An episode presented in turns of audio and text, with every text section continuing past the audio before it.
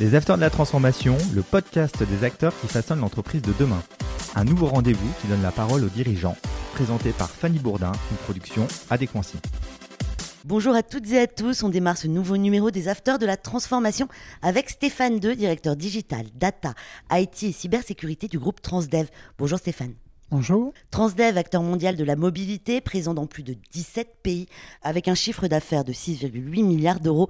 Transdev permet à tous de se déplacer librement et transporte en moyenne 11 millions de passagers au quotidien grâce à ses différents modes de transport efficaces et respectueux de l'environnement, qui connectent évidemment les individus entre eux avec les communautés. Quels sont les grands projets de transformation chez Transdev? En termes de transformation digitale, il y a déjà un certain nombre de, rattrapages à faire concernant euh, les fondamentaux, mais au-delà, nous sommes très orientés sur le digital workplace, non-code moving digital chez nous, donc c'est tout ce qui adresse la transformation des usages digitaux pour les personnes qui travaillent en bureau. Ensuite, euh, la data, qui va être effectivement un énorme programme digital dans, dans le futur, avec des tas de cas d'usage, y compris très opérationnels. Ensuite, une transformation digitale sur les conducteurs, qui est quand même notre premier poste d'emploi chez nous, 55 000 conducteurs dans le monde. Donc il faut absolument créer un environnement digital et connecté pour ces conducteurs.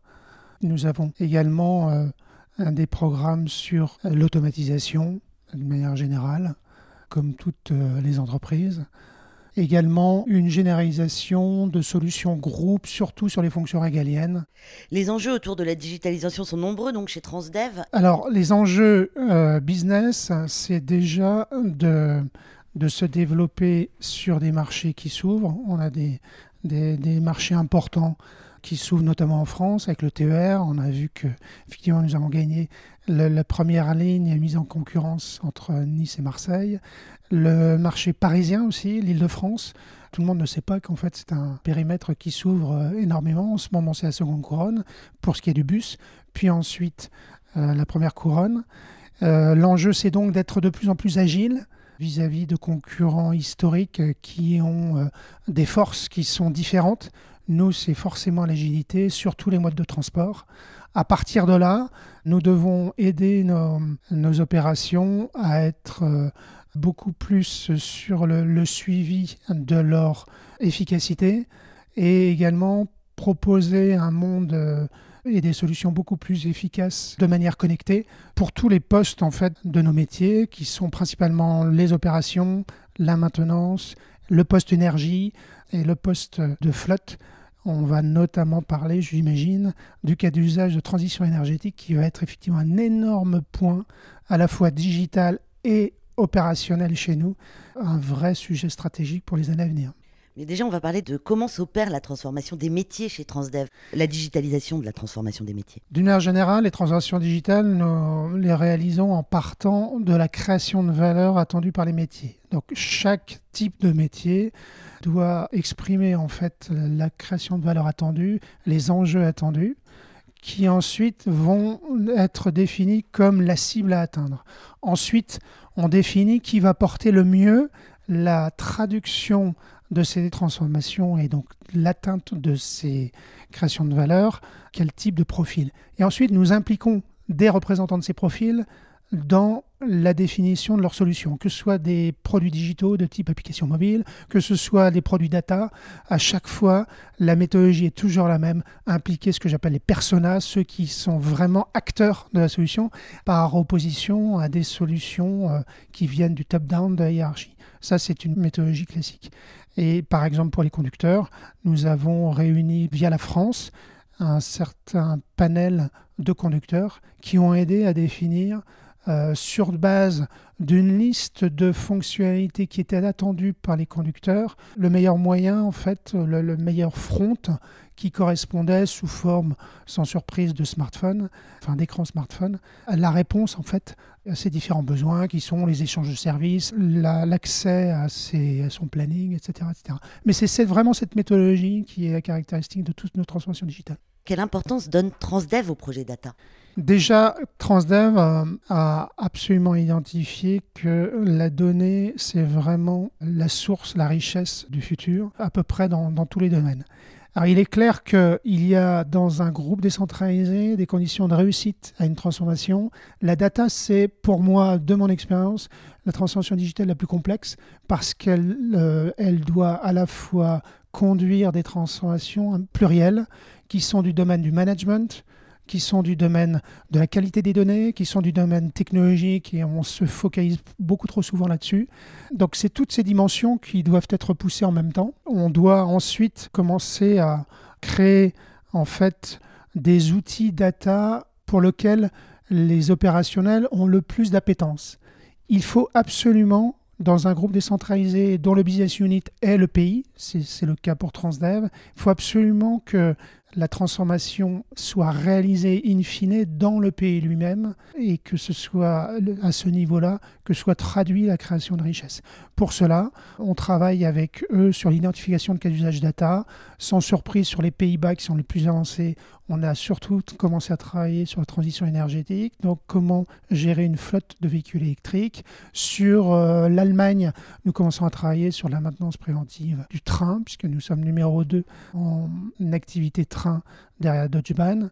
Etc. Donc on, on essaie vraiment avec le pays de faire émerger des cas d'usage très opérationnels par opposition à des euh, tableaux de bord classiques de type BI euh, ou qui ont plutôt tendance à venir du top-down. Et là, l'appétence est plus compliquée à générer. L'impact du Covid sur les usagers des services de mobilité est très important. Comment vous y avez fait face? C'est une crise qui est assez atypique et qui malheureusement continue. On le voit encore euh, actuellement les passagers ne sont pas encore revenus euh, totalement euh, dans les transports en commun. Et le deuxième constat que l'on fait, c'est qu'en plus, de nouveaux modes de transport ou dans tout cas de gestion de sa semaine commencent effectivement à se pérenniser. Tout le monde parle évidemment du télétravail. Tout ça, ça a beaucoup d'impact sur le long terme. Dans un premier temps, il est évident que, euh, comme toute la chaîne de mobilité, comme les compagnies aériennes, les compagnies de train, les loueurs de voitures, les hôteliers, toute la chaîne de mobilité a été impactée et continue à l'être. Donc on a déjà essayé d'adapter en fait nos moyens à la situation. Donc très très vite, on a dû dès le deuxième semestre 2020 euh, définir une organisation post-Covid plus agile où on a restitué encore plus de responsabilités finalement dans les pays. Ça, ça a été le, le, côté organisationnel. Le deuxième, et le digital y a contribué évidemment, c'est de changer les usages. Parce que bien évidemment, on était en moyenne beaucoup plus éloigné des bureaux. Et il se trouvait que le programme de transformation digitale a été lancé deux mois avant. Dans ce programme, je l'ai dit tout à l'heure, il y avait le programme Digital Workplace qui s'appelait Moving Digital.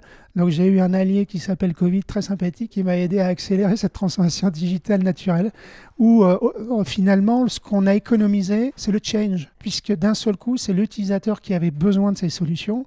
Du coup, il n'y avait pas besoin de gérer d'accompagnement de change. L'appétence était déjà là. Et donc, évidemment, les usages les usages euh, génériques que l'on connaît tous. Hein. Euh, nous, c'est sur base de solutions Microsoft euh, pour parler de la suite collaborative, ça s'est accéléré. Donc ce fonctionnement, j'utilise beaucoup plus les outils à distance. Et puis ensuite, je, l'oriente, notamment avec la RH, et sur un marketing de ces usages, sur tout un tas de choses. Par exemple, comment manager à distance comment gérer des contrats à distance, comment, etc. C'est-à-dire qu'au départ, vous avez besoin d'un socle technologique mais ensuite, l'essentiel, c'est de marketer de nouvelles manières de faire à peu près dans tous les domaines, euh, des workflows automatisés à, travers Power Apps, euh, des documents euh, signés à distance à travers toute solution du marché, etc. etc. C'est tous ces cas d'usage qu'il faut marketer.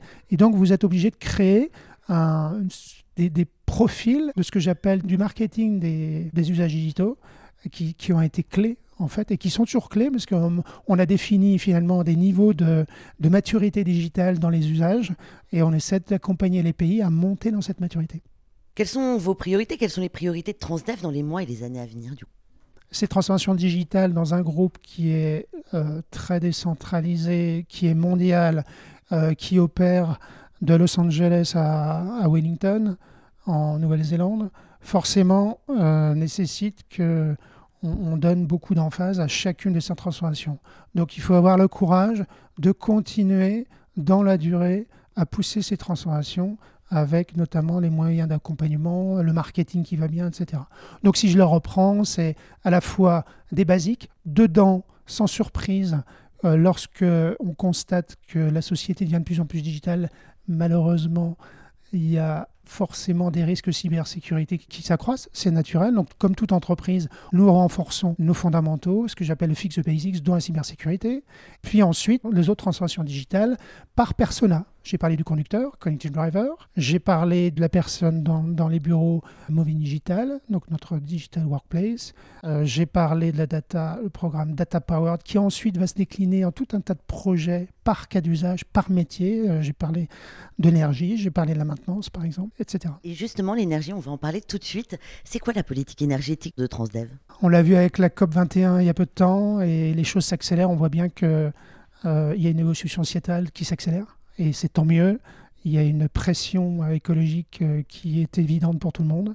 Au niveau européen, pour parler que de ce périmètre, il y a des, décisions qui ont été prises, des deadlines écologiques qui ont été prises, qui se traduisent tout simplement pour tout un tas chacun sur euh, des changements, par exemple la gestion des vignettes critères, avec des deadlines que l'on connaît, qui sont variables suivant les périmètres. 35 zones à faible émission qui sont en cours de création en France, euh, dans les 35 plus grosses agglomérations françaises. Ça signifie effectivement que vous devez sortir du thermique progressivement, tout simplement. Vous passez, et ça c'est fondamental, et c'est pour ça que la transformation data est parfaitement en parallèle avec la transformation énergétique. Vous passez d'une énergie de stockage, qui est le diesel, à une énergie de réseau, qui est l'électricité, l'hydrogène, commence, mais ça va prendre beaucoup plus de temps, notamment parce que ça nécessite d'énormes investissements pour créer toute cette chaîne d'hydrogène et surtout pour avoir de ce qu'on appelle le hydrogène vert, c'est-à-dire de l'hydrogène produit à partir de solutions renouvelables et pas à partir d'une électricité qui vient du charbon. C'est euh, un des enjeux et un enjeu majeur qui s'accélère aux Pays-Bas. Ils ont décidé de passer à 100% de bus électriques très très vite d'ici 2030. Les Pays-Bas sont un de nos gros pays. Sans surprise, nous avons le corporate Transdev travaille euh, depuis deux ans avec les Pays-Bas pour construire en fait les outils pour gérer au quotidien une flotte de véhicules électriques parce que les usages ne sont plus du tout les mêmes. En France, on est à peu près à combien de pourcentage euh, aujourd'hui? Vous parliez des Pays-Bas, 100% euh, en 2030. Je ne vais pas donner le pourcentage parce qu'il est encore assez faible en fait. Il faut quand même reconnaître. D'autant qu'en France, il y a une propension quand même à pousser plutôt le gaz que l'électricité. En tout cas, plus le gaz que l'électricité. Alors évidemment, nous, nous gérons euh, également du gaz. Ça aussi, c'est de l'énergie de stockage. C'est pour ça que j'insistais sur la spécificité de l'électricité. Parce que énergie de réseau, ça veut dire que vous êtes capable de charger votre batterie que si vous êtes plugué au réseau, que si le réseau fonctionne au moment où vous le, le sollicitez. Contrairement au stockage où euh, vous videz petit à petit euh, un pétrolier dans une grosse cuve, une grosse cuve dans une station-service, une station-service dans votre euh, réservoir, et du coup vous êtes autonome pendant un temps certain. L'électricité, non, c'est toute la chaîne qui doit fonctionner au moment où vous la sollicitez. C'est très très particulier. La charge, c'est de la data, et donc tout ce que vous créez, en fait, c'est la création d'outils très opérationnels pour la gestion du temps réel, pour la gestion du prévisionnel, pour la gestion de l'optimisation même de tout ce que vous faites par la data. C'est le pilotage des opérations par la data. Ce qui est quand même une mise en place assez complexe. Oui, mais passionnante. Vous travaillez déjà pour le transport public et on sait que le transport public est une solution pour le futur parce que j'ai compris euh, que nous ne remplacerons pas chaque véhicule thermique par un véhicule individuel électrique pour tout un tas de raisons, y compris de, ressources rares. La mobilité du futur va être plurielle, va être très certainement partagée. Même les véhicules vont être individuels vont être partagés. Donc les choses évoluent très bien. La deuxième chose, vous aidez la société en fait à maîtriser un nouvel usage qui est notamment l'usage de l'électrique, qui sera une des solutions du futur. Euh, je, pense que l'hydrogène en fera partie également. Euh. Quel sera d'après vous le monde du transport urbain de demain? Vous y avez un petit peu répondu, mais allons plus loin. Alors tout d'abord, en interne Transdev, nous avons de tas d'experts qui sont beaucoup, plus, euh, beaucoup mieux placés que, moi pour en parler, même si je, les écoute bien évidemment, puisque lorsque vous faites des transformations digitales, c'est pas pour un horizon de deux ans, c'est plutôt un horizon de 10 ans. Donc quand je les écoute, effectivement, les experts de nos équipes Zero Emission, le monde de demain, alors euh, on va parler de demain et d'après-demain. Donc demain, c'est de moins en moins de thermique, euh, plus en plus d'essence, de moins en moins de diesel, de plus en plus de, solutions plurielles type gaz, type euh, électricité. Après-demain, l'hydrogène varié, parce que c'est vrai que c'est une solution très intéressante. L'après après-demain, ça pourrait être des choses euh, encore différentes. Euh, vous savez qu'il y a un projet ITER dans le sud de la France, qui est un projet mondial qui essaie de maîtriser la technologie de fusion nucléaire. Il y a des choses qui ont donné des premières avancées. On pourrait même donc imaginer et espérer que cette, cette technologie soit, soit sous contrôle. Je pense que la mobilité urbaine sera déjà plus apaisée, sera moins bruyante, forcément. D'ailleurs, on, met des cloches euh, sur les tramways parce qu'ils ne sont pas assez bruyants. Donc pour alerter euh, le, piéton, en fait, ça sert à ça. C'est juste pour dire attention, j'arrive. Ça prouve bien que la mobilité urbaine va sans doute être de plus en plus apaisée. Il y a par contre un sujet sur l'autonomie, les véhicules autonomes on a imaginé effectivement que très très vite le véhicule autonome arriverait. Donc il y a des niveaux de maturité, euh, enfin d'autonomie qui vont de 1 à 5 pour être précis. Et on se rend compte, tous les acteurs qui travaillent énormément sur les projets se rendent compte que ça va bien arriver, mais ça prendra beaucoup de temps suivant le périmètre que vous couvrez. Si vous êtes sur un périmètre parfaitement euh, standardisé, en circuit court, sur un, par exemple un campus, où vous pouvez vraiment avoir des lignes bien définies, où la navette passe parfaitement.